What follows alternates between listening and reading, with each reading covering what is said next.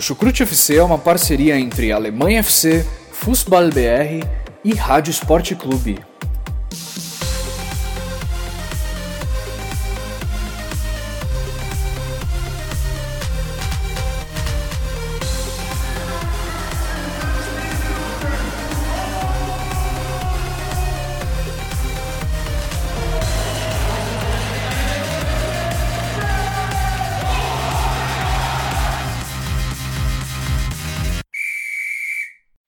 Todos que acompanham o futebol alemão. Sejam muito bem-vindos a mais uma edição do Chucrute FC.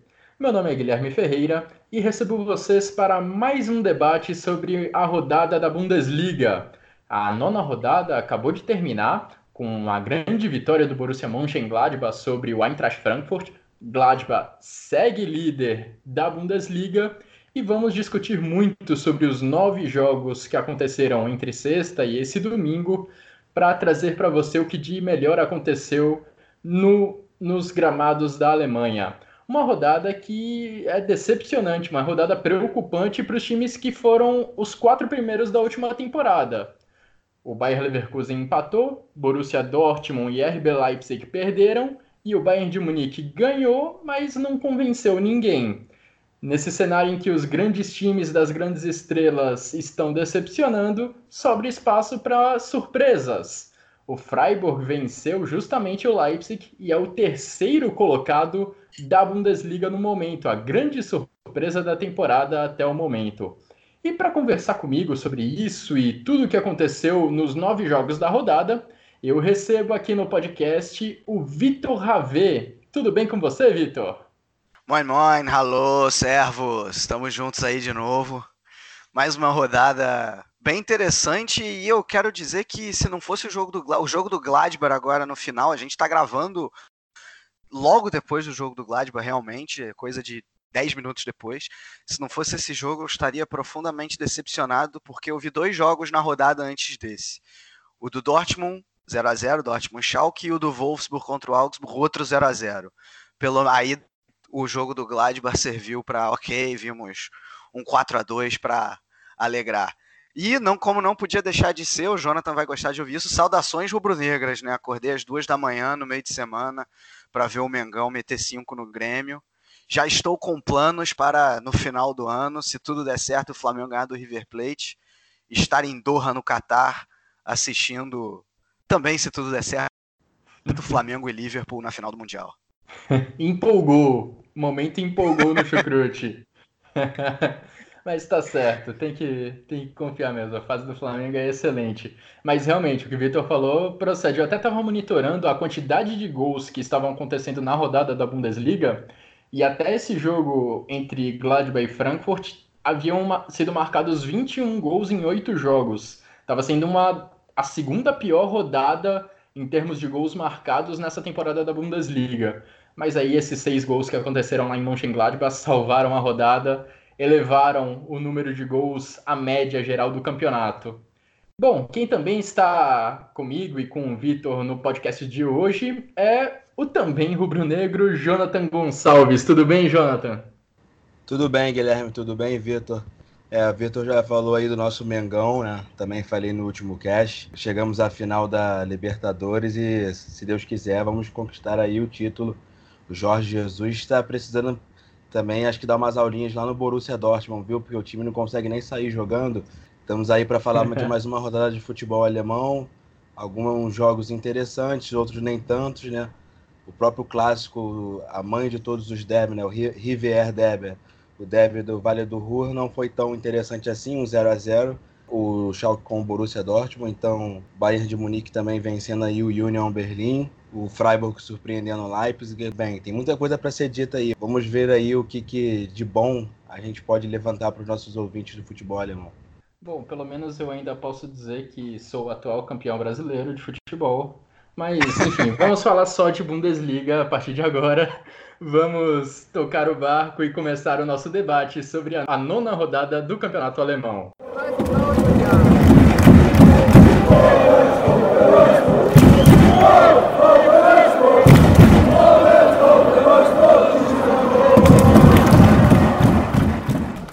Começando com a partida que aconteceu em Mainz na sexta-feira, onde os donos da casa venceram o Colônia por 3 a 1. O início de jogo foi bem movimentado por lá. O Colônia primeiro teve um gol anulado por impedimento, depois marcou um gol que valeu, com o artilheiro Simon Terode, e pouco depois sofreu o um empate com Jean-Paul Boetius. Tudo isso em 21 minutos de jogo. Aí no segundo tempo, Robin Quaison virou e Levin Ostunali fechou o placar. 3 a 1 para o Mainz sobre o Colônia. Quais foram suas impressões dessa partida, Jonathan?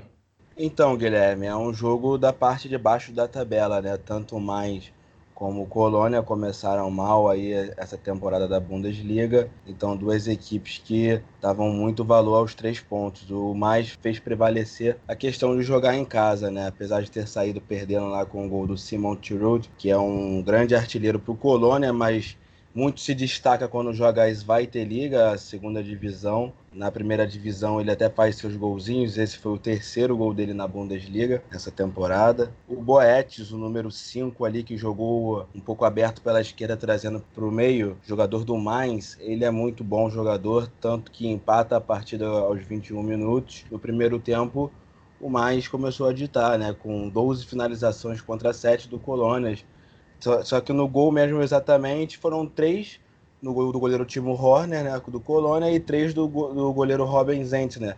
O Robin Zentner do mais também fazendo uma boa partida, algumas belíssimas defesas, o Timo Horner também pelo Colônia. E é interessante também esse fato, o, o Mainz, que é uma equipe não tão forte financeiramente, tem dois bons goleiros, né?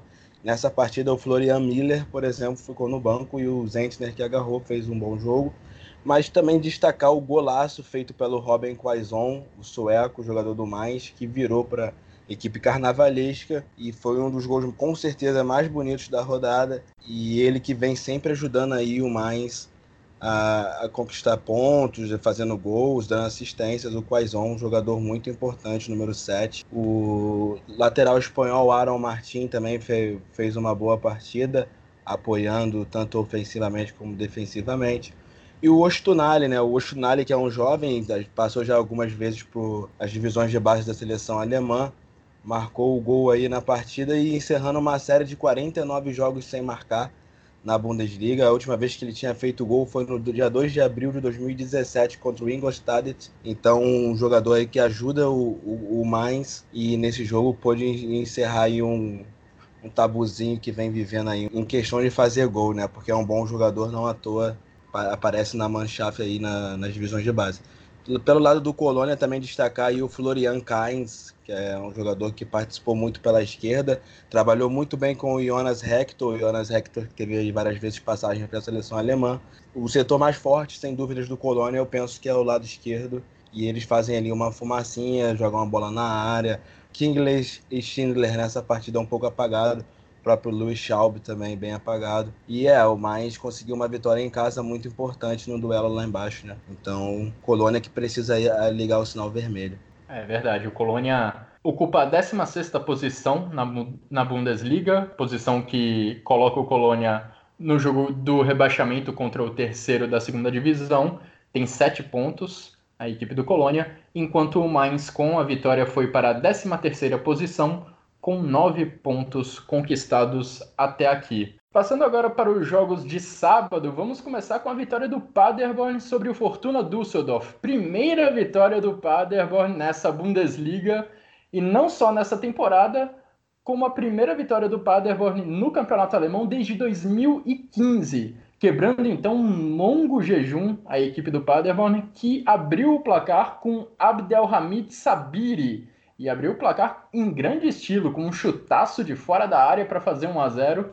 Depois, Sebastian Schonlau fez o segundo de cabeça, e tanto para Sabiri quanto para Schonlau foi o primeiro gol da carreira deles na Bundesliga. Vitor, quais foram suas. Qual foi a sua análise dessa partida entre Paderborn e Düsseldorf? Bom, primeiro eu acho até que demorou para sair esses primeiros três pontos do Paderborn. Quando eu digo demorou, não é exatamente no sentido de tempo, né, as oito rodadas, mas no sentido do futebol apresentado pela, pela equipe até aqui na Bundesliga. Não era um time para fazer um pontinho só em oito rodadas, né, e agora está aí com quatro uh, já com nove rodadas disputadas. O, o, técnico Stefan Baumgart deu até algumas mexidinhas no time, né? Colocou o time mais num, num 4-4-2, promoveu aí duas estreias, a do Sabiri, você já citou, Guilherme, e também do, do Kai Proger, um, até um jogador que não tinha grande destaque até aqui, nunca tinha jogado uma partida de primeira divisão de, de Bundesliga, entrou e já deu duas assistências. É, agora, o curioso é que, assim, ofensivamente, não foi uma grande partida do Paderborn. Né? Tem, a, até alguns jogadores no banco talvez tenham mais talento e qualidade do que os que jogaram. O caso do Cauli, o caso do, do Sven Michels. Mas foi o suficiente, eu digo, muito. E aí vai a crítica para o Düsseldorf.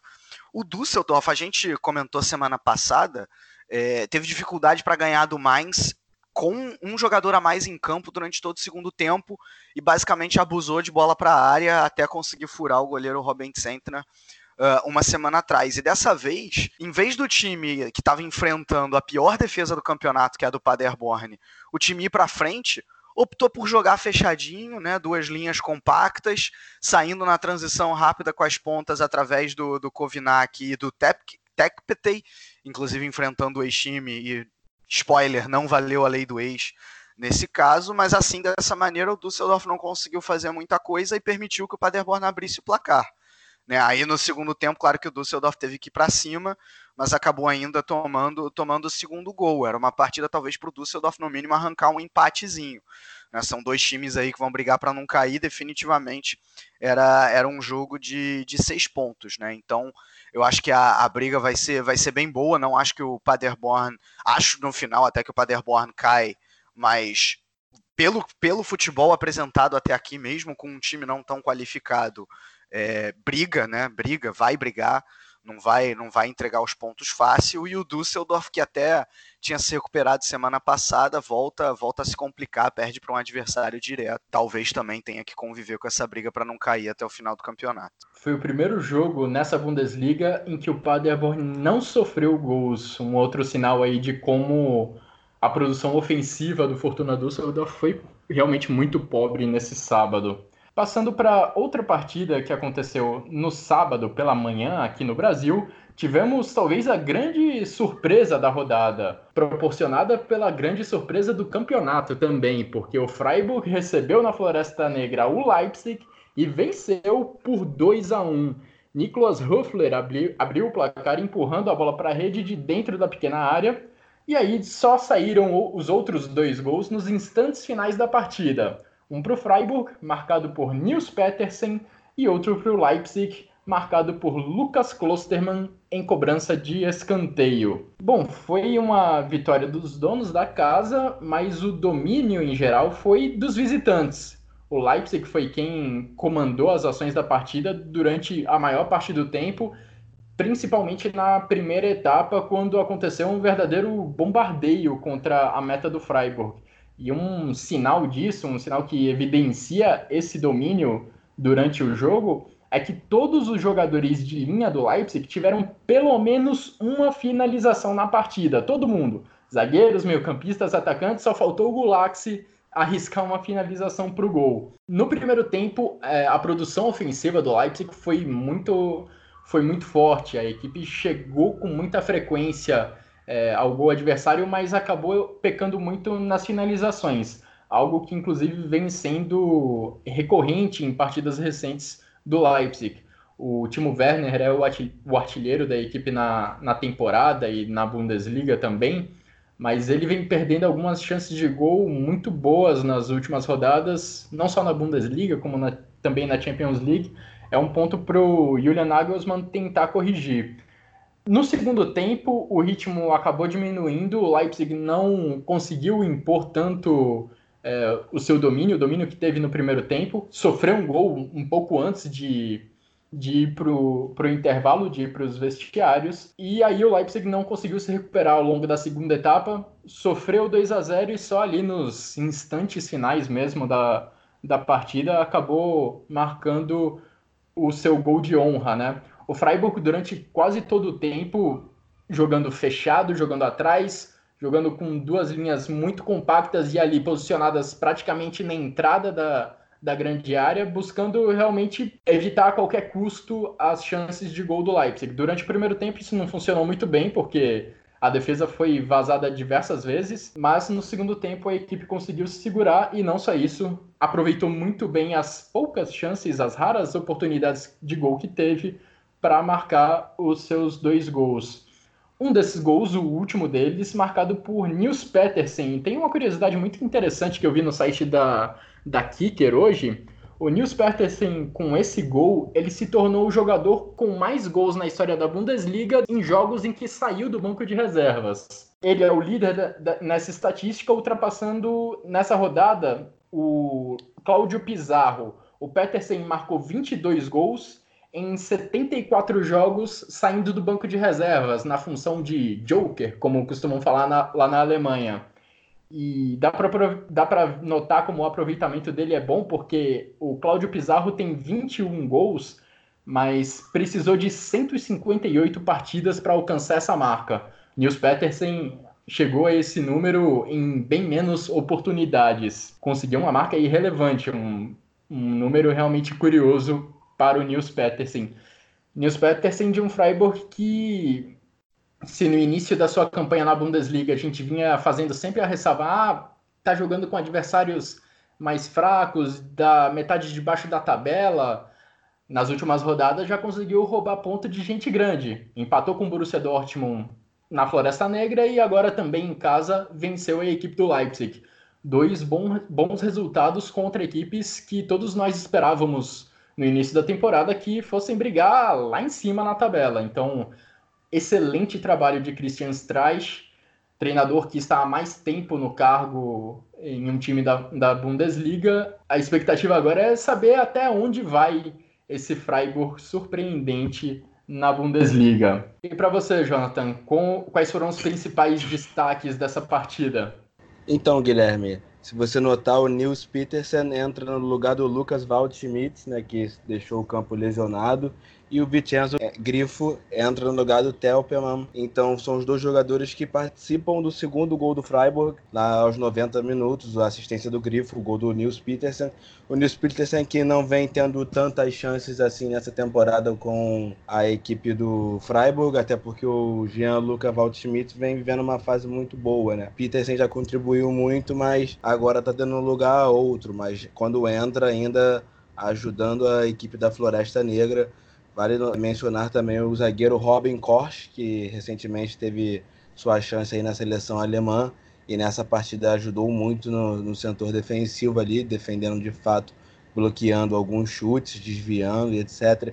Joaquim Love estava presente no estádio, então observando ele e os outros jogadores aí também, como o Walt Schmidt, que recentemente tem tido chances na seleção, e também pelo lado do Leipzig, o Lucas Klosterman, que é quem faz o gol, né? Que no meio de semana também fez uma bela assistência para o Sabitzer no jogo Leipzig contra o Zenit. São Raustenberg, esses são os jogadores que o, o Timo Werner também, né? Esses são jogadores que o Joaquim Love poderia estar de olho lá no, na Floresta Negra. Freiburg com uma vitória muito importante, bem como você falou, Guilherme. Sim, aí venceu equipes é, mais fracas, agora já vem tirando pontos até do Borussia Dortmund, vencendo aí o Leipzig. Então vamos ver até onde vai a equipe do Christian Streich. Tem jogadores interessantes, Yannick Haber, é, Nicolas Hoffler. Então vamos ver até onde vai esse time aí. É realmente a grande pergunta que toda a mídia alemã está se fazendo no momento, né? Até onde pode chegar esse Freiburg? Se é para dar um palpite, acho que no máximo vai chegar numa Liga Europa, mas realmente esse início é impressionante. E, cara, a gente no, no Chucrute, desde os velhos tempos, desde o início, né? Quando o Freiburg uh, chegou, chegou a cair para a segunda divisão e aí voltou para a primeira, a gente já falava que o Christian Streich tirava leite de pedra. Falava isso quando ele colocava o Freiburg, sei lá, na décima posição, décima primeira. Agora, quando o time é vice-líder, então, é, porque não, não teve um salto de qualidade no elenco a ponto de uma mudança concreta acontecer, né? Então, é realmente incrível e é, entra jogador, sai jogador, os trás continua, continua conseguindo tirar esse leite de pedra né? Agora, principalmente nos últimos jogos, num 3-4-1-2, com uma defesa bastante organizada. Né? O Kor, não por coincidência, foi convocado para a seleção da Alemanha. É, tem, tem jogado muito bem. Né? Ora joga o Waldschmidt, ora joga o Petersen. e os dois têm dado certo, né? O Jonathan já falou aí da substituição de um pelo outro nessa partida. E, e curioso que, assim, vocês já falaram, né? O Freiburg tirando pontos do Dortmund e agora ganhando do Leipzig. Se tivesse ganho do Union Berlim e do Colônia, ou sei lá, no mínimo ganho um desses jogos, hoje era o líder, né? E tá aí, tá aí na, na terceira posição, o que é realmente impressionante. É... E, cara, assim, sobre o Leipzig, mesmo no primeiro tempo, que o Guilherme até falou que a produção ofensiva foi razoável, eu, eu não achei toda essa coisa, não. Porque se você pega os lances, tirando uma chance clara ali, realmente, com, com o Timo Werner na frente do goleiro e ele tá se tornando mestre em perder gol é, ultimamente, é, a maioria dos chutes é de fora da área, sem muito perigo. Não é aquela chance que você fala, meu Deus, como que o Leipzig perdeu essa chance, né? Mesmo no primeiro tempo. E é até mérito do Freiburg de obrigar o Leipzig a arriscar esses chutes de fora da área. E aí, por incrível que pareça, cara, eu nunca imaginei que eu iria dizer isso. Mas eu estou vendo o Leipzig nos últimos jogos, né? Já é a quarta quarto jogo sem vitória na Bundesliga. É, e agora contra um adversário notadamente mais fraco. É, que eu vejo uma falta de repertório né, como eu falei, nunca imaginei que eu ia ver isso no time do Nagelsmann, mas longe de ter a verticalidade de outros tempos, é um time com muito mais posse de bola, 60% de posse de bola nessa partida no primeiro tempo, né? É, o que, sei lá, não é, não é muito comum é, no, no, no, Leipzig, mesmo no, no início do, do Nagelsmann, que foi muito bom, ou lá atrás com o Rangnick ou com o Hasenhutel. Então, é, é realmente para mim, a pior fase aí dos Touros Vermelhos desde que eles chegaram na primeira divisão, três temporadas atrás, né? Então é realmente algo aí pro, pro Nagelsmann pensar, porque o, tá, tá faltando definitivamente, para mim, tá faltando repertório nos Touros Vermelhos. Nos últimos seis jogos do Leipzig, os Touros Vermelhos só conseguiram uma vitória contra o Zenit em casa, um jogo em que eles também precisaram suar para vencer. Tudo bem que nesse período houve confrontos contra Bayer Leverkusen, contra Wolfsburg, contra Schalke, contra Lyon, adversários complicados, mas realmente é para o Julian Nagelsmann começar a ficar preocupado com a situação da sua equipe. Tivemos essa grande surpresa com a vitória do Freiburg sobre o Leipzig, mas o jogo que criava a maior expectativa nessa rodada era o clássico, o grande clássico que aconteceu em Gelsenkirchen Schalke e Borussia Dortmund empataram em 0 a 0, mas tivemos até um jogo movimentado lá em Gelsenkirchen. Só no primeiro tempo, o Schalke acertou a trave duas vezes. Para piorar para os azuis reais, Matondo ainda perdeu pelo menos umas 3, 4 grandes chances de gol. E o placar final acabou sendo de 0 para o Schalke, 0 para o Borussia Dortmund. Que, que vocês acharam, amigos, dessa partida lá em Gelsenkirchen? Bom, é um jogo que quem torce para o Borussia Dortmund vê sofrendo, né? O Schalke teve muitas chances em que poderia ter é, feito o primeiro gol, o gol que poderia ser, sei lá, o da vitória, e o Borussia contou com a sorte da trave e também com o azar ou a falta de qualidade, digamos assim, do Matondo, por exemplo, que foi um jogador que finalizou três vezes para fora, às vezes até mesmo de cara para o Marvin Hitz, chutando para o alto. O goleiro Marvin Hitz também suprindo aí a ausência do Roman Burke, que está lesionado e suprindo muito bem. Toda vez que o Borussia Dortmund precisa contar com o goleiro reserva, ele faz o seu, o seu papel.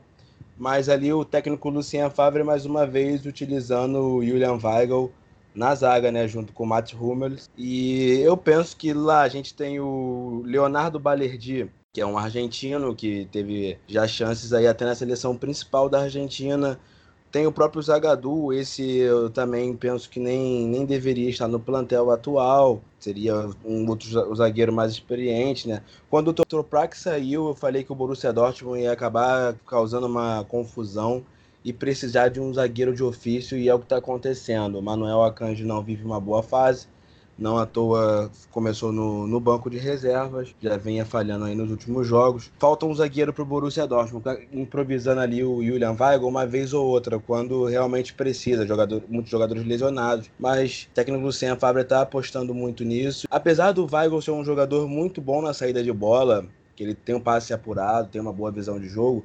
Eu não acho que o Borussia está sendo é, eficaz na hora de sair com a bola. Até o próprio Hummels tem um passe muito bom, o lançamento dele. O Rafael Guerreiro tenta sair com a bola, às vezes erra um passe bom. O próprio Axel Witzel nessa partida e o Thomas Delaney não estava conseguindo sair ali muito bem com a, com a bola. Então, no primeiro tempo, o Borussia estava muito inoperante. E por outro lado, o Schalke indo para dentro, tentando Daniel Caligiuri, Amini Harit, jogadores rápidos. Tem um momento em que o Hummels chuta a bola, bate no rosto do Thomas Delaney, sobra para o Suat Serdar, que chuta na trave, então o Schalke quase abriu o placar aí. Antes mesmo o Salif Sané, numa jogada de escanteio, o Schalke que aposta muito em, em jogadas aéreas, né? O Salif Sané é um zagueiro muito alto, no escanteio cabeceou, no travessão do Marvin Hitz. Então o Dortmund teve é, muita sorte de não ter saído com a derrota lá do Veltnins Arena. Eu falei assim que é um jogo que a gente assiste com medo, no sentido de realmente perder, porque vê que a equipe não está desempenhando um bom futebol. Você não espera muita coisa de, de alguém que na, na partida não está se encontrando. A equipe como um todo não se encontrou. E o Schalke não, não teve medo. O Schalke entendeu que era o clássico, não vive um momento ruim, vive um momento bom de transição aí com o David Wagner, né? Fazendo um bom trabalho.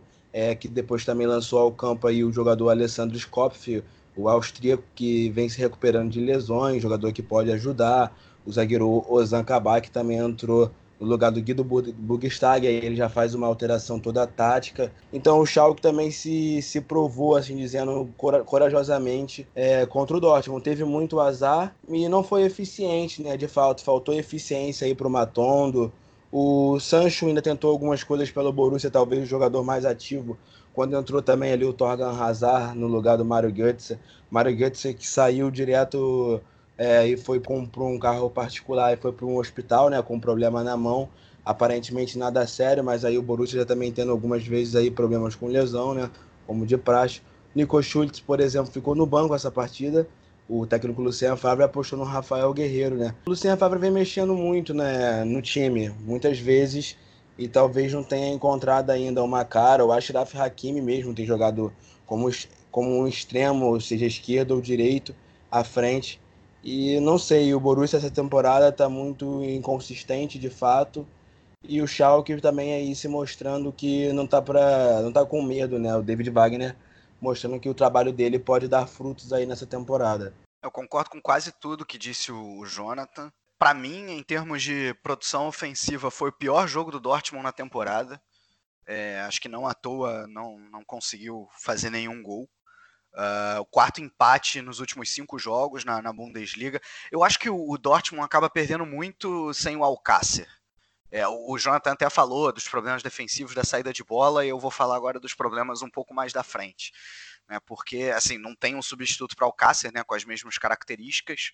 Aí ou ele coloca o Goetze para jogar como um falso 9, ou mesmo o Royce, né, contra não sei se foi semana passada contra a Inter de Milão, que ele colocou o Julian Brandt com o Marco Reus, os dois atacantes.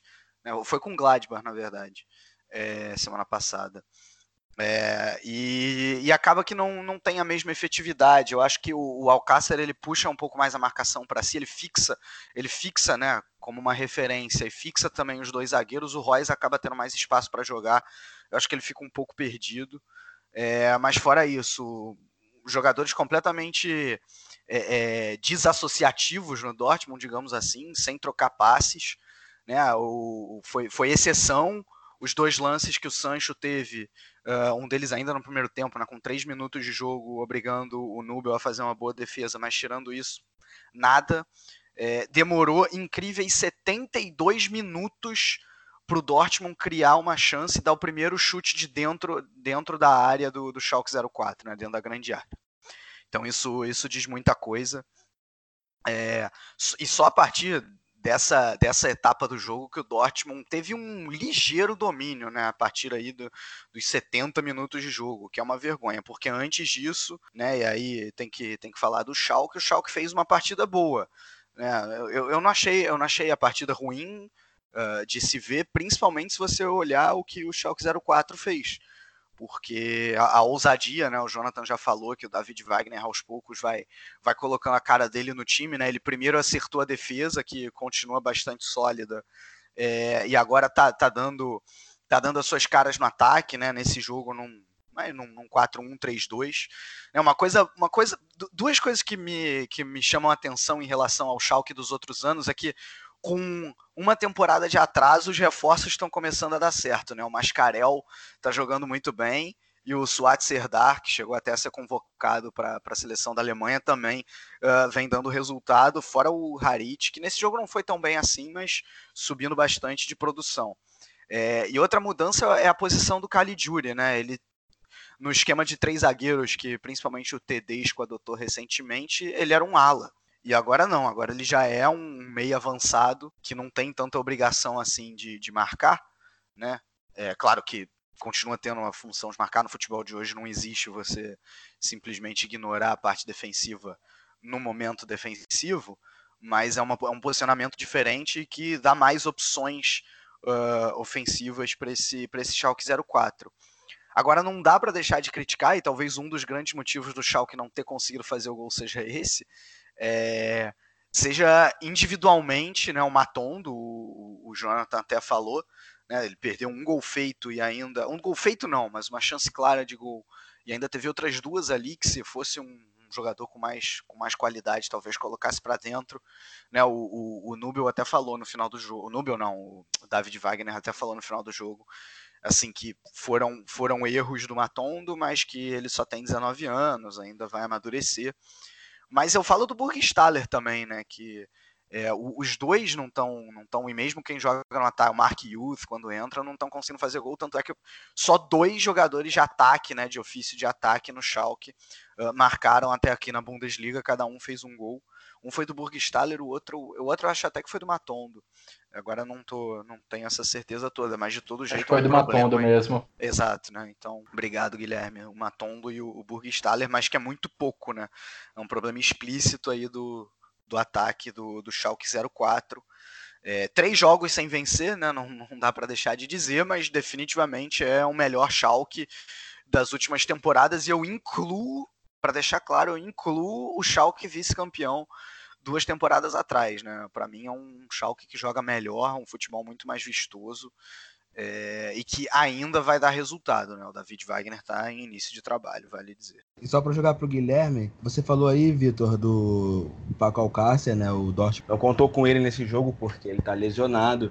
E um dos problemas eu também penso que é a falta de um homem de ofício ali da frente no, no Borussia Dortmund, né? Você olha para o banco, você tem ali Jacob Brun Larsen, mas ele é até meia, né? Um meio ofensivo que pode fazer a função. Muitas das vezes é o Götze também que fica no banco, aí quando entra ele também não é o homem que é de fato para fazer isso, né? Acho que o Borussia tinha que ir ao mercado atrás de, de um jogador ali da, da, posição, porque isso faz muita falta, principalmente porque o Alcácer volta e meia tem uns probleminhas aí de lesão, né? Então tem que ter o cara para fazer gols ali. O Maximilian Philipp, aquele poderia ter ficado, foi lá para a Rússia. E hoje em dia eu não vejo ninguém com essa característica de jogar ali para fazer de fato o gol, entendeu? Como o Borussia teve aí nos últimos anos, até o próprio Batshuayi, que uma época chegou de uma forma com emergência, né? E foi muito bem, jogou meio período e marcou muitos gols e isso falta no Dortmund. Não, concordo totalmente. O Borussia Dortmund tem uma tem uma lacuna, uma lacuna enorme no elenco na posição de centroavante. O Jonathan ressaltou bem, o Paco Alcácer é um cara que a gente sabe desde a temporada passada que se machuca com frequência. E a diretoria não foi ao mercado buscar um, um substituto ali da mesma posição, né? um centroavante característico. Só para completar a informação do Vitor, o único gol do Rabi Matando pelo Schalke nessa Bundesliga foi contra o Leipzig, naquela grande vitória do, Schalke, contra os Touros Vermelhos.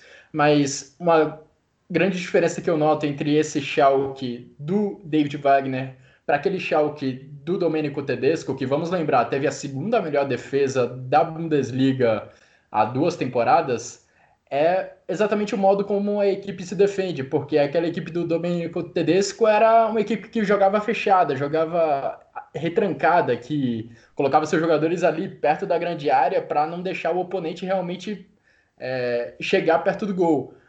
Com o David Wagner, a atitude é totalmente oposta. A equipe marca lá na frente e sufoca o adversário sem deixar que ele saia jogando com tranquilidade, com trocas de passes curtos com a bola no chão. que é algo que o Borussia Dortmund gosta de fazer. E de, dentro desse duelo de estratégias, o Borussia Dortmund que gosta de jogar com a bola no chão e o Schalke que aperta muito a saída de jogo adversária, David Wagner prevaleceu muito no sábado. Principalmente ali no primeiro tempo, o Borussia Dortmund mal conseguia chegar ao ataque, as trocas de passes sempre eram interrompidas por um desarme de um defensor do Schalke, por um passe interceptado, e não só por defensores do Schalke, né? Porque a gente viu algumas vezes o Rabi Maton, do Guido Burgstaller, que não tiveram um bom jogo ofensivamente falando, mas que contribuíam a todo momento, assim que os Azuis Reais perdiam a bola, eles também estavam lá para brigar e recuperar a posse para a equipe do Schalke, que realmente só não, não fez um, não conseguiu fazer um gol nessa partida, por conta da trave e por conta da falta de pontaria do Rabi Matondo, eu contei quatro chances boas de gol que ele desperdiçou. Acho que em uma ou duas delas chegou a ser marcado impedimento, mas era uma posição bem questionável. Não sei se aquilo não ia ser revisto pelo VAR. E o Schalke acabou desperdiçando uma chance grande de sair desse clássico com a vitória. Falando agora do lado do Borussia Dortmund, eu vejo preocupações grandes defensivas, como o Jonathan já destacou. Eu já até falei em outras edições do Chucrute, como o Borussia Dortmund falha quando recua e acaba cedendo muitas jogadas de perigo ao adversário quando tenta proteger uma liderança no placar. Mas nos últimos jogos vem ficando bem claro como o Borussia Dortmund também está frágil, também está suscetível a sofrer contra-ataques dos adversários. Contra Gladbach, o Imbolô ficou na cara do gol pelo menos duas vezes e o Burke teve que ir ao resgate para impedir um gol do Gladbach. Contra a Inter de Milão, um contra-ataque resultou em pênalti e outro já no finalzinho do jogo resultou no 2 a 0. E contra o Schalke, algumas das principais chances aconteceram também em bolas recuperadas pelo Schalke na defesa e que geraram lances em velocidade com Rabi Matondo pelo menos uma vez saindo na cara do Marvin Hitz.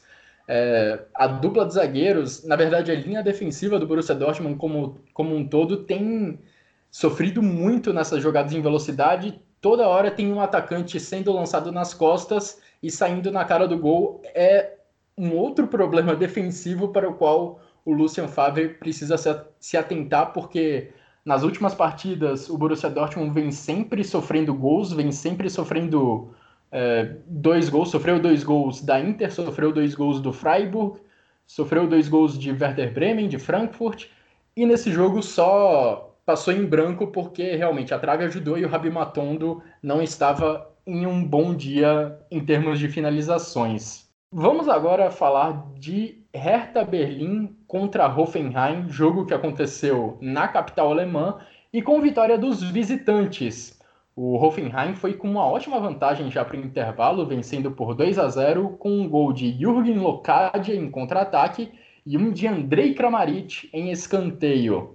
Mas aí no segundo tempo o Hertha se recuperou, primeiro com uma pintura de Dodi Lukebakio, uma cobrança de lateral foi jogada na área, a bola foi desviada na primeira trave e aí Luque Bacchio emendou uma pocheta, uma bicicleta para finalizar e marcar um golaço. E depois Salomão Kalu empatou. Mas aí já nos instantes finais, Benjamin Hubner deu a vitória ao Hoffenheim com um gol de cabeça em cobrança de escanteio. Placar final Hertha Berlim 2, Hoffenheim 3.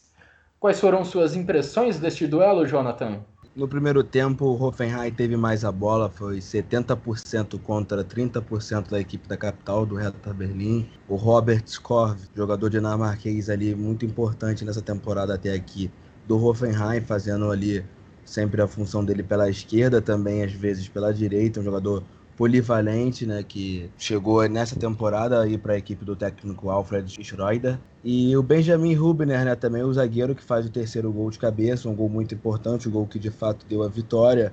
Ele vem sendo muito importante já nas últimas temporadas aí com o Hoffenheim.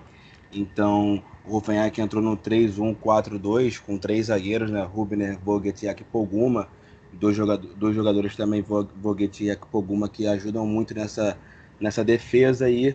Não foi tão sólida nesse jogo, né? Tanto que a equipe da capital jogando em casa ali chegou a, a fazer dois gols, né? Um com o Loquebac fazendo esse gol de bicicleta, uma bicicleta meio sem roda ali na, na assistência do Marius Wolff e também com o Salomão Kalu. O Hertha Berlim é, é aquilo, ele geralmente é, não passa disso, é a temporada sempre muito inconsistente. Ele às vezes começa a temporada muito bem e começa a morrer na praia. Né? O Hoffenheim né, nessa inconsistência toda também. Não é o Hoffenheim tão forte como foi na temporada é, retrasada, por exemplo. O técnico Julian Nagelsmann também saiu, teve mudanças, jogadores como Joelinton deixaram o clube. Mas são duas equipes que realmente eu pensava que ia se respeitar muito e que talvez um empate seria ali o, o mais provável. Também vale mencionar que o Hertha Berlim, lá aos 84 minutos, perde o Vladimir Darida expulso e também fica com um homem a menos para poder correr atrás do, do, empate, um 3 a 3 ficava muito difícil ali para a equipe do Antekovic. Mas é isso, são duas equipes que eu penso que até nessa temporada não vão brigar aí por muitas coisas, no máximo ali o UEFA Europa League. E o Hoffenheim chega também à terceira vitória consecutiva, né?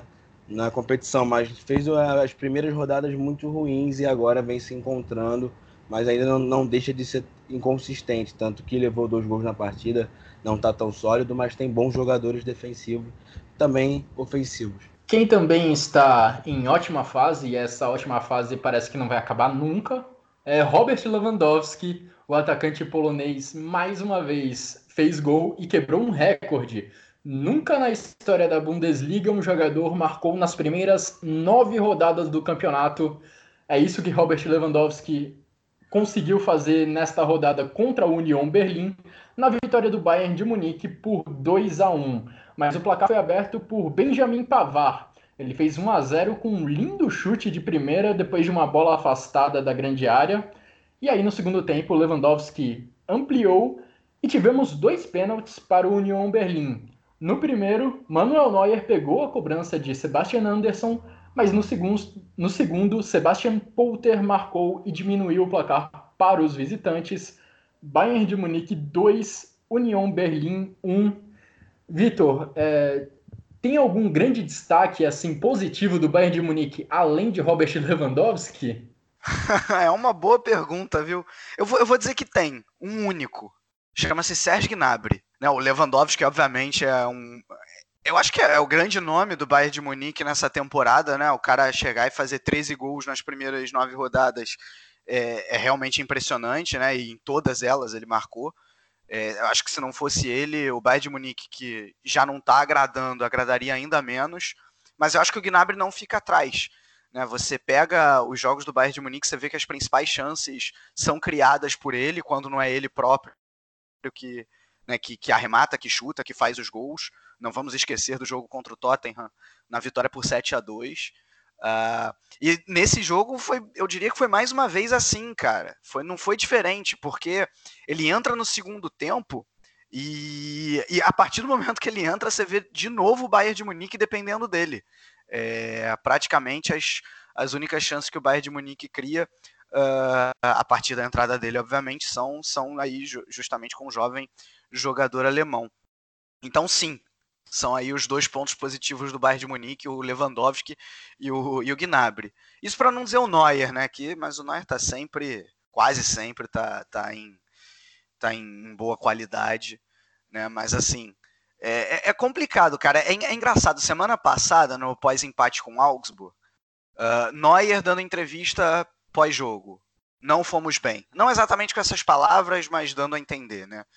É, não fomos bem. Kovac, estou satisfeito com o desempenho da minha equipe. Aí agora, após jogo contra o União Berlim, né? Tudo bem que agora foi uma vitória, mas Felipe Coutinho fala: não fizemos um bom jogo.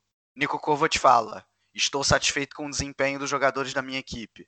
Assim, é, é complicado você ver o técnico é, com uma situação clara em que o time não está rendendo o ideal mesmo com a vitória, é, dizer um negócio desse, né?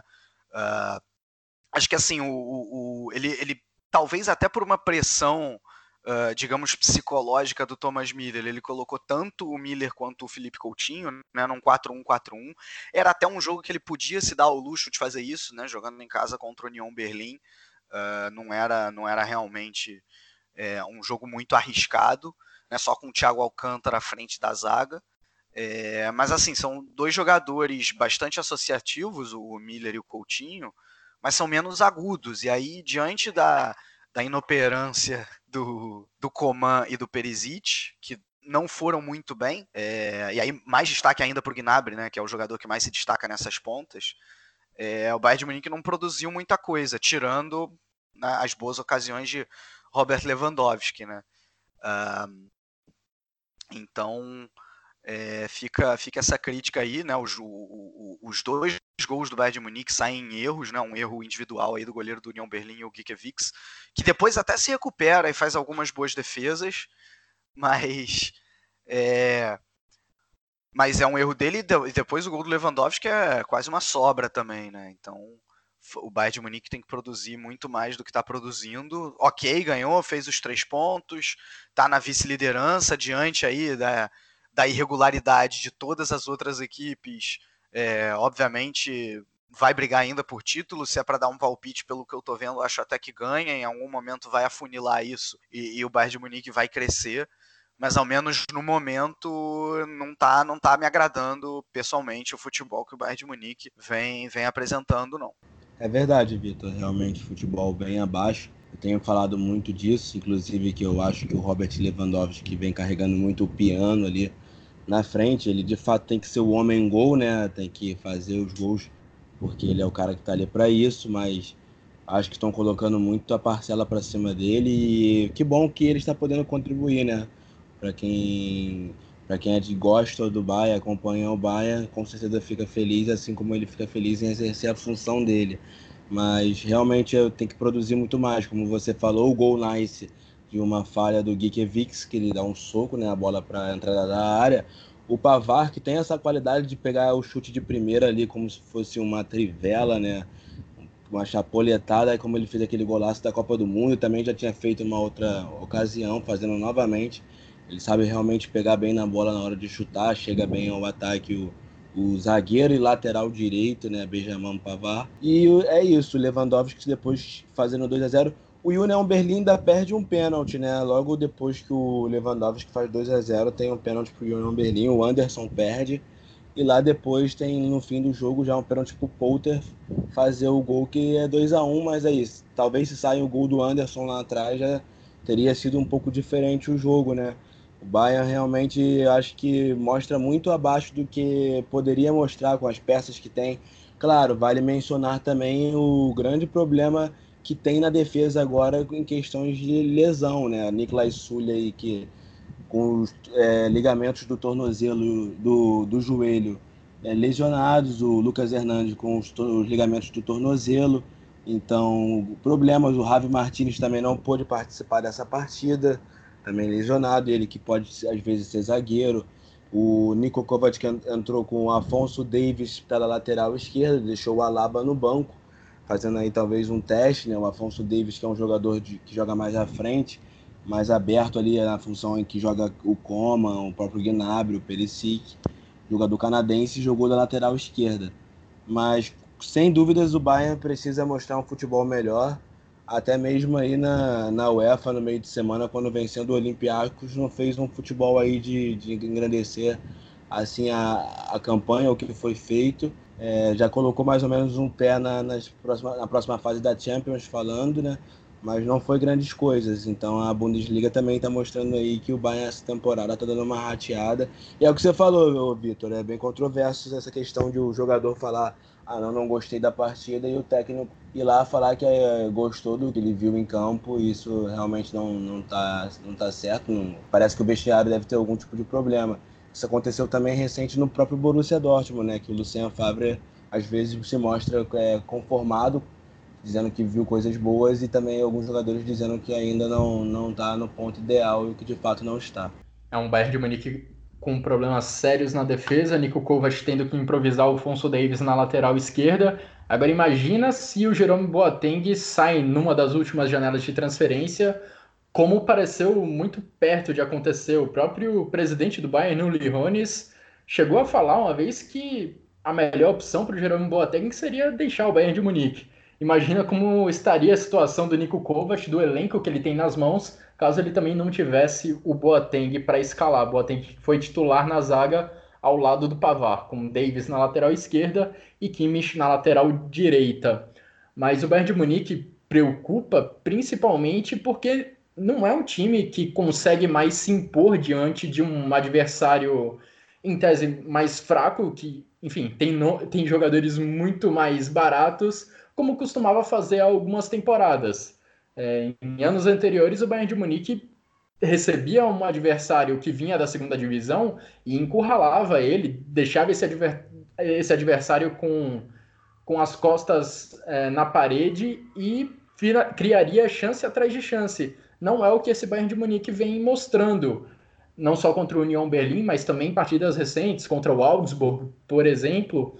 Nesse jogo contra o Union Berlim, desse sábado, o Bayern de Munique teve muito mais posse de bola, mas boa parte desses passes da equipe do Niko Kovac foram no campo de defesa, longe da grande área adversária. Assim aconteceu também contra o Olympiacos. Então acho que o maior fruto de preocupação é essa incapacidade do Bayern de Munique se impor diante do adversário e fazer com que a qualidade individual de seus jogadores realmente se sobressaia diante de elencos adversários tão mais, mais baratos. Robert Lewandowski e Sérgio Gnabry, como citou o Vitor, vem conseguindo boas atuações individuais, mas claramente não o, o Bayern coletivamente não está extraindo o melhor dos seus dos seus jogadores, ou pelo menos da maioria deles. O Bayern de Munique até conseguiu abrir 2 a 0 e teve chance até de matar o jogo no finalzinho do segundo tempo, quando o Union Berlim se lançou totalmente ao ataque, buscou o gol de empate, o gol do 2 a 2 e aí tá outro problema da equipe bávara que é conseguir matar algumas jogadas e conseguir garantir o resultado. Contra o Augsburg há uma semana, Thomas Miller perdeu chance de gol ali no finalzinho da partida e o Augsburg acabou punindo a equipe do Bayern de Munique com um empate ali nos acréscimos do segundo tempo. Contra a Union Berlim, a equipe da capital da Alemanha não teve a mesma capacidade ofensiva, mas o Bayern de Munique também é, se arriscou ao não conseguir converter em gol algumas, algumas boas chances em contra-ataques que teve ali no finalzinho da partida, chances que poderiam ter deixado o Bayern com uma vantagem de dois gols, uma vantagem muito mais confortável para os instantes finais do jogo. Eu falei que o Robert Lewandowski quebrou um recorde da Bundesliga ao marcar nas primeiras nove rodadas do campeonato. Ele, até este sábado, estava empatado com o Aubameyang, que, enquanto estava no Borussia Dortmund, havia feito gols nas primeiras oito rodadas da Bundesliga. Vamos passar agora para o último jogo do sábado, o jogo, digamos, do horário nobre da Alemanha, em que o Bayer Leverkusen recebeu o Werder Bremen e, em um jogo movimentado, empatou por 2 a 2. O Bayer Leverkusen abriu o placar cedo em uma cobrança de escanteio que Toprak, zagueiro do Werder Bremen, empurrou contra o próprio gol. Mas aí o Werder Bremen virou com dois chutes de fora da área. O primeiro de Milo Rashica e o segundo de Dave Klassen, já no segundo tempo. Ainda deu tempo do Leverkusen empatar com o Lucas Alário, e a equipe do treinador Peter Boss quase virou o jogo, mas teve ali dois gols bem anulados e acabou ficando no empate. O placar final Bayer Leverkusen 2, Werder Bremen também 2. Um jogo que para mim teve um dos grandes destaques individuais da rodada, Karim Belarabi. No final de semana passado, na verdade não no final de semana, porque o Bayer Leverkusen jogou na sexta-feira, na rodada anterior. O Karim Belarabi já havia feito um estrago enorme no, no, lado esquerdo da defesa do Frankfurt, e ele voltou a fazer isso no lado esquerdo da defesa do Werder Bremen. Impressionante o impacto do Belarabi ali na ala direita do Bayer Leverkusen. Ele infernizou a vida do Marco Friedel e foi protagonista nas melhores chances de gol do Leverkusen na partida. Inclusive, o gol do Lucas Alário saiu de uma jogada do Belarabe, saiu com assistência do Belarabe, jogador que está atuando agora como ala pela direita no esquema tático do Peter Bosz, é, esquema com três zagueiros e que teve contra o Werder Bremen o Mitchell Weiser na ala esquerda e o Belarabe na ala direita. Mas enquanto o Bayer Leverkusen esteve bem no jogo, foi porque o Karim Belarabe estava produzindo algo ali pela ala direita, em velocidade, driblando adversários. Realmente uma, uma ótima semana para o jogador do Leverkusen. O Bayern, claro, tinha mais posse de bola, mas praticamente só ameaçava, só ameaçava quando Belarabe usava a sua velocidade ou então em bolas paradas. E aqui vale um, uma ressalva para a defesa do, do Werder Bremen, que já sofreu seis gols em bolas paradas nessa Bundesliga. É a maior marca do campeonato. Só o Mainz também sofreu gol, também sofreu seis gols em bolas paradas nesse campeonato alemão. É uma defesa que sofre muito no jogo aéreo em geral, a do Werder Bremen, e voltou a sofrer com isso nessa rodada. O primeiro gol do Bayern Leverkusen saiu em uma cobrança de escanteio que o Toprak marcou um gol contra. E em outras cobranças de falta na lateral da área, cobranças de escanteio, também levaram muito perigo contra a meta do, Pavlen, do Pavlenka. Por muito pouco, realmente, o Bayer Leverkusen não saiu vitorioso desse jogo. Mas também temos que dar méritos para a equipe do Werder Bremen, que teve competência para converter em gol algumas chances pequenas, algumas chances não muito claras em chutes de fora da área. O Werder teve pouca posse de bola, como de costume contra o Bayer Leverkusen, teve poucas chances em contra-ataques e nas poucas vezes em que esteve presente no campo de ataque, finalizou bem de fora da área duas vezes. Na verdade, em uma delas contou com a sorte, porque a bola desviou no Dragovic para matar o goleiro do Bayer Leverkusen. Mas de qualquer forma, o Werder aproveitou bem as poucas chances que teve no campo de ataque para fazer os seus dois gols. Vamos agora passar para os jogos deste domingo. E abrindo o dia, nós tivemos o empate em 0 a 0 do Wolfsburg contra o Augsburg. O brasileiro João Vitor, que marcou seu primeiro gol pelo Wolfsburg já na quinta-feira, num jogo pela, pela Liga Europa, quase fez o segundo no final dessa partida contra o, contra o Augsburg. Mas o gol foi anulado após consulta ao árbitro de vídeo. E aí o placar acabou inalterado nessa partida na Volkswagen Arena qual é a sua opinião, qual é a sua análise deste duelo, Vitor? Bom, Wolfsburg chega aí. Ao... Continua invicto, né? Só que chegou ao quinto empate já. São quatro vitórias e cinco empates. Era melhor não estar invicto e desses cinco empates ter ganhado dois e perdido três, né? Teria um pontinho a mais. Empatar em campeonato de pontos corridos, empatar muito principalmente, nunca é uma boa, uma boa opção, e principalmente quando o adversário é o Augsburg é, jogando em casa, né? É, é, o Augsburg, notadamente, é mais fraco do que o Wolfsburg. Só que eu vi, eu vi alguns problemas no Wolfsburg, algumas dificuldades. Primeiro, que quando tentou construir pelo chão, né, saindo com a bola, desde o principal jogador, nesse caso, Guilavogui, né, é, muitos erros de passe. E, e aí, quando, quando tentava ligação direta, ou, ou mesmo jogar em transição, o Weghorst e o Brecalo até que conseguiam associar, né? Só que quando a chance, quando a bola chegava no Klaus, é, a, a, jogada terminava. Uh, o, dá para dizer que o, o, o, Klaus desse Wolfsburg e Augsburg, e Augsburg equivale ao Maton do lado do Schalke 04 e Borussia Dortmund. porque foram vários gols perdidos por ele, assim como foi o caso do Maton, do que a gente já, já citou né? E, e, o Wolfsburg poderia ter saído com a vitória. Tanto é que quando o Klaus sai e entra o, Vi, o Vitor Sá, como você já citou, Guilherme, o Vitor Sá até chega a balançar a rede, mas, mas o gol é, é até bem anulado. Mas algumas coisas aí para esse, esse Wolfsburg melhorar. É, é uma excelente campanha, né? É, empatou contra adversários difíceis ultimamente, né? Contra o Leipzig. Uh, vem, vai enfrentar o Borussia Dortmund semana que vem, então outro adversário difícil aí. É, mas na hora talvez venceu fácil, que era o Augsburg, faltou, faltou alguma coisinha. O Augsburg fez um bom jogo, defendeu muito bem a, a sua, a sua própria área. É, arrancou um bom empate, né? O Augsburg é o time que está na zona de rebaixamento, mas que nas duas últimas rodadas conseguiu empatar contra o Bayern de Munique e contra o Wolfsburg. Então não é não é algo de se jogar fora. E em vários lances assustou o goleiro do Wolfsburg, o Pervan, que está substituindo o lesionado Castells. O Pervan tem, tem exercido muito bem a função. Hoje foi mais uma vez assim. E só como último destaque individual do Augsburg, o Ruben Vargas está tá jogando muito bem. Né? Mas foi um jogo que a gente queria ver gol, né? Eu assistindo queria ver gol, mas acabou aí só no 0 a 0 Wolfsburg, o rei dos empates na Bundesliga, tem cinco empates em nove rodadas. O Borussia Dortmund empatou quatro dos seus últimos cinco jogos na Bundesliga. Então, quem gosta de apostar, eu tenho uma ótima dica: pode colocar o um empate entre Wolfsburg e Dortmund na próxima rodada. Para fechar nossa análise da nona rodada da Bundesliga, vamos com o último jogo dessa rodada, o jogo que teve mais gols.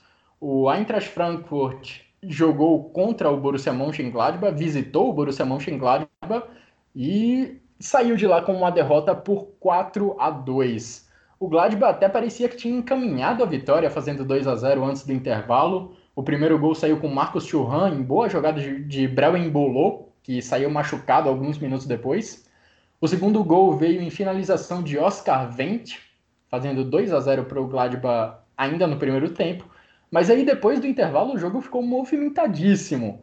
Danny da Costa diminuiu em meio à pressão do Eintracht Frankfurt e então vieram dois gols de bola parada. Um a favor do Gladbach, encabeçada de Nico Alved, e outro do Frankfurt, encabeçada de Martin Hinteregger.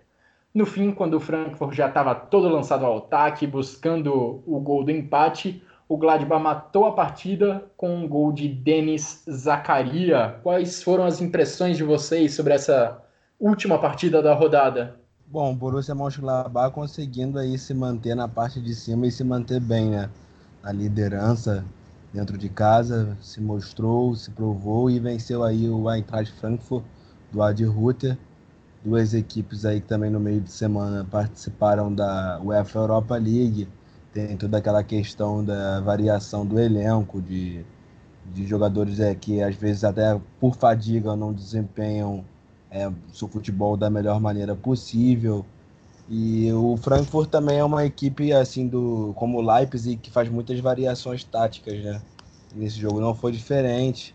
Entrou aí mais uma vez com uma variação que eu como já disse no último cast, o Adi Rutter sempre prioriza esses três zagueiros, né? O Hinteregger, o Hasseber e o David Abraham, o capitão argentino Abraham, e também ali com os volantes, né, Sebastian Rode, Gelson Fernandes, jogadores aí já com passagens já de, longo, de, de longa data pelo Eintracht Frankfurt, o próprio Rode já saiu, voltou, e realmente sempre joga muito bem ali. Nessa partida nem foi tão bem, né? Quem prevaleceu mesmo não à toa ganhou por 4 a 2 foi o Borussia Mönchengladbach, Marcos Churran caiu como uma luva. Saiu camisa 10, que era o Torgan Hazard, né? entrou o Marcos Churran, que está fazendo ali o trabalho dele. Até aqui o jovem francês respondendo à altura né, da, das expectativas. Até um, é novo, né? Então a gente tem que também ter paciência quando não for bem, nem todos os jogos ele vai bem. Mas ali o, o suíço Denis Zakaria também sendo muito importante no meio campo, não à toa marcou gol o, o defensor Nico, Nico o Oscar Vendet, lateral esquerdo. O Borussia Mönchengladbach do Marco Rose está aí mostrando que tem personalidade e que pode brigar assim na parte de cima, que já que não volta a UEFA Champions League por muito tempo, talvez seja agora o momento em que a equipe pode lutar por, por isso. Eu não vou falar que não tem chances de, de título, até porque penso que todo mundo tem a, a essa altura mas eu acho muito difícil que isso aconteça, ainda tem muita coisa para acontecer, mas curioso e interessante esse início do, do Borussia Mönchengladbach. Já o Frankfurt é, oscila, né? Vem oscilando na Bundesliga, às vezes acontece isso. É uma equipe que acontece muito essa questão de que vai ter que saber qual competição priorizar, porque pode acabar se enrolando. O grupo lá na, na UEFA Europa League eu acho que até que passa, junto com o Arsenal mas precisa aí abrir o olho a equipe do Ad Ruther, ver o que tem que ser feito. É, é cedo também para estipular coisas que demor vão demorar ainda para acontecer aí, como as próximas fases das competições continentais. Mas nessa semana, por exemplo, aí o Borussia Mönchengladbach já enfrenta o Borussia Dortmund pela DFB Pokal, pela Copa da Alemanha e também numa grande partida interessante aí. Achei que foi um bom jogo aí, para coroar realmente o líder Borussia Mönchengladbach, quem diria que em nove rodadas isso estaria acontecendo, né? Os dois times buscando o tempo inteiro o gol, até deram espaços demais para, para os adversários, principalmente na entrelinha, tanto Frankfurt quanto, quanto Gladbach. O Gladbach se utilizando muito das pontas, é, até, até o Embolo, né, que eu acho que não, não vem realmente jogando aquele futebol que se esperava dele quando chegou lá no Schalke 04 ainda, mas né, dominando na canela ele conseguiu conseguiu fazer um bom cruzamento para o Marcos Turran no primeiro gol. É, o Gladbach utilizando bastante aí essas pontas. É, agora, e, e, aí vale destacar de positivo nesse Gladbach, além do, do Turhan, o Jonathan já falou, o próprio Embolo que deu essa assistência, o Stindel depois que substituiu o Embolo, para mim entrou muito bem controlando o ataque, mas para mim o nome do jogo foi o Laszlo Benes. Assim, ele realmente, esse sim dominou o meio-campo, né? Ele dá uma, uma, uma das assistências do, do, do, dos quatro gols é dele. E no primeiro gol, quem começa a jogada é ele, colocando o, o, o embolo em boa condição para dar o cruzamento, né? É, então ele, ele não é de hoje isso, ele está jogando muito bem. É, agora sim, o Gladbach talvez tenha corrido riscos desnecessários, né? No segundo tempo deixou muito. Tudo bem, é, é uma ousadia que, que é até louvável, né? Porque mesmo depois de fazer o 2 a 0 continuou indo para frente no ataque, dando esse espaço na, na entrelinha, mas principalmente pelo seu lado esquerdo, Uh, o Frankfurt se utilizou bastante ali do Dani da Costa. Acho que o Neuhaus jogando até fora de posição não recompôs da maneira ideal. É... Talvez tenha destoado nesse meio campo do Gladbach nessa partida. É um excelente jogador, mas tenha destoado. E por outro lado, o Frankfurt, que também não fez uma partida de se jogar fora, longe disso. É, teve bons momentos justamente pelo lado direito com o Dani da Costa. O próprio Kostic, é, o Kostic jogando na esquerda, né? Ele que apoia bem, mas achei que dessa vez deixou também muito espaço, porque foi o lado. Se, o, se o Frankfurt atacou mais pelo lado direito, o Gladbach fez a mesma coisa, né? Ou seja, em lados opostos do campo, é, com, com Herman e com o próprio Embolo no início da partida. É, e o Kostic justamente falhou, talvez, nessa, nessa recomposição. Esse esquema de três zagueiros com Frankfurt acaba muitas vezes isso acontecendo também. A zaga do Frankfurt não vem na mesma toada da temporada passada. Mas, mas é definitivamente ainda um bom time, acima das expectativas diante de todas as perdas.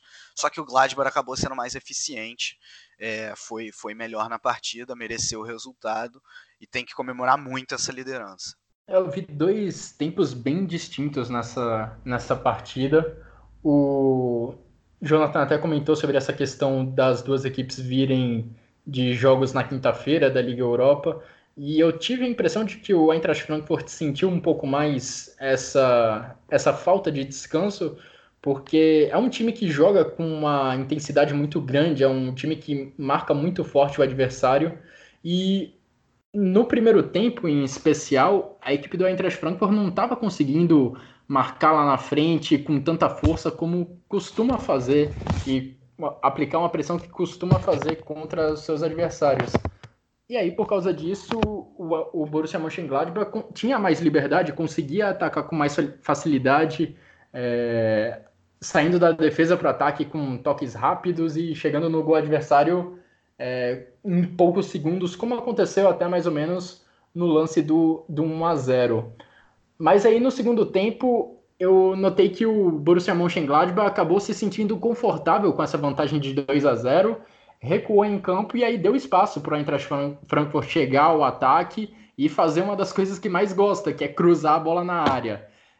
Choveu bola na área do, do Jan Sommer, algumas delas é, proporcionar algumas grandes chances de gol para a equipe do Eintracht Frankfurt. O próprio gol, é, um dos gols do, Hinter, do Eintracht Frankfurt saiu numa cobrança de escanteio cabeceada pelo Hinteregger, mas isso não foi o suficiente. O Borussia Mönchengladbach venceu o jogo e manteve a liderança da Bundesliga.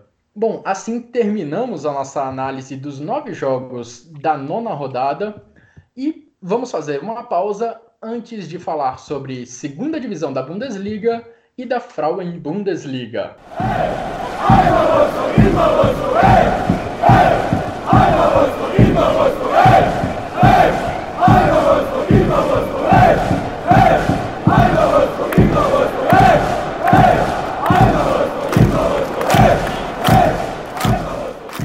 Retornando ao nosso podcast sobre a nona rodada da Bundesliga no Chucrute FC, vamos falar também de segunda divisão e de futebol feminino. Vitor, quais são os principais destaques dessas duas competições do fim de semana? Bom, na segunda divisão tivemos aí o grande jogo entre Hamburgo e Stuttgart. É, era o, o, líder contra o vice-líder, né, e dois times altamente tradicionais. E o Hamburgo não tomou conhecimento, venceu de 6 a 2 para a felicidade do meu amigo Thiago Barbosa e também do nosso padrinho Denis. É, e, e tá aí na, na, manteve a liderança, obviamente. Né, tem 24 pontos agora em 11 jogos. E o Stuttgart, com essa derrota, perdeu a vice-liderança, viu? Surpreendente Arminia Bielefeld. Veja só, você que ganhou do Dinamo Dresden por 1 a 0 uh, ah, assumir essa vice-liderança. O Arminia Bielefeld tem 22 pontos. O Stuttgart, nesse momento, está com 20 na zona do playoff. E ainda buscando aí, nessa briga pelo acesso, o também surpreendente Erzgebirge Aue está em quarto lugar com 18. Na outra ponta da tabela, um jogo ainda a se completar, né? A rodada que se completa amanhã, segunda-feira.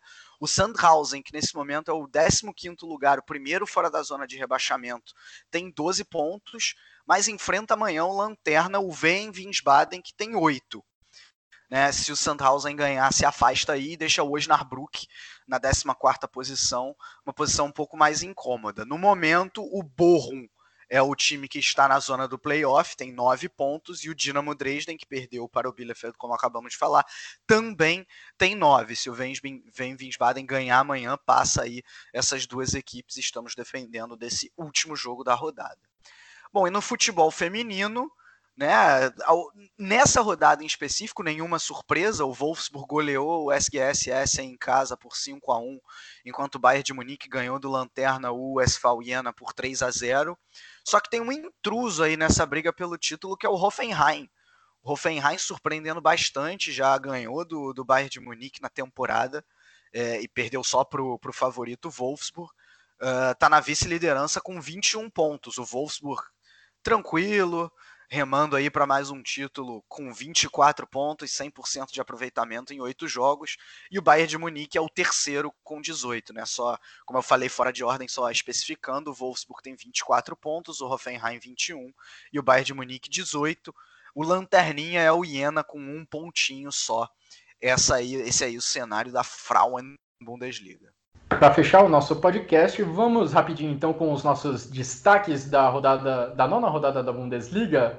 Jonathan, para você, quais jogadores tiveram as três melhores atuações individuais da rodada e qual foi o golaço da rodada da Bundesliga? Bom, eu vou ficar com o Boetius do Mainz, o Alário do Bayer Leverkusen e o Gikiewicz do Union Berlin, que apesar de ter falhado no primeiro gol, fez aí belas defesas. O Union Berlim poderia ter sido até mesmo é, vazado mais vezes pelo Bayern de Munique se não fosse aí o goleiro. Então, Boetius do Mainz, Alário do Bayern Leverkusen e Gikiewicz do Union Berlim. E o golaço também, um jogador do Mainz, o gol do Quaison, para mim foi o mais bonito da rodada, mas também uma menção honrosa aí para o gol do Sabiri, do Paderborn. E para você, Vitor, quais são as três grandes atuações individuais e qual foi o golaço dessa última rodada? Bom, Boetius também foi realmente determinante para o Mainz. Eu escolhi o Kai Proger, do Paderborn, pelas duas assistências, e como eu falei ao longo do cast, o Laszlo Benes dominando o meio-campo do Gladbach, do líder Borussia Mönchengladbach. E gol da rodada, gol do Sabiri, do, do, do Paderborn. Um golaço, chute de fora da área, sensacional. Meus três destaques vão para Boetius, do Mainz, Daichi Kamada, do Eintracht Frankfurt e Karim Belarabi, que para mim teve a melhor atuação entre esses três, Karim Belarabi do Bayer Leverkusen, e para o golaço da rodada, volto também em Sabiri do Paderborn. Bom, fechamos assim a nossa edição de hoje do Chucrute FC, analisando a nona rodada da Bundesliga, também com comentários sobre segunda divisão, sobre Frauen Bundesliga também, e agradeço a todos vocês que nos acompanharam até aqui. Nos vemos em breve e até a próxima. Tchau, tchau!